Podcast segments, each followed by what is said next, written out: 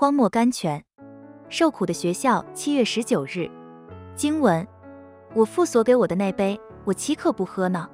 圣经约翰福音十八章十一节。亲爱的读者，你可知道说这句话比平静风和海，叫死人复活更伟大吗？先知和使徒能行许多神迹奇事，却不能事事遵行忍受神的旨意。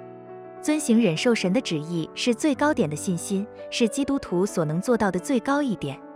有时候，你光明的希望遭了永久的毁灭，每天所背负的重担永得不着减轻。当你渴望有充足的财力，能使所爱的过些幸福舒适的生活时，反遭到了贫穷拮据，或者竟被身体上不治的病症捆锁拘禁在病榻上，赤裸裸地被剥夺了一切所爱的人们，剩下你独自一人孤孤单单地去抵御一切外来的袭击。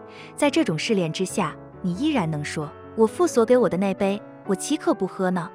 这就是最高点的信心，这就是最高点属灵的成功。最大的信心不是在行为上呈现出来的，乃是在忍受上呈现出来的。巴赫斯托 Dr. Charles Parkhurst，要有一个同情的神，必须先有一个受苦的主。一个没有尝过同样痛苦的心，对于别人不会发生真实的同情。我们自己不出代价，就不能帮助别人。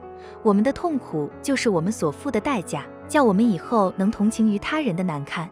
要做一个帮助人的人。必须先做一个受苦的人，要做一个救人的人，必须先经过十字架的对付。我们若不喝主所喝的杯，受主所受的苦，就不能享受救助人的那种人生最高的喜乐。戴维的诗篇中最能安慰人的几篇，乃是在苦难中压出来的。如果保罗没有一根刺夹在他肉体上，在他许多的书信上一定会失去许多温柔。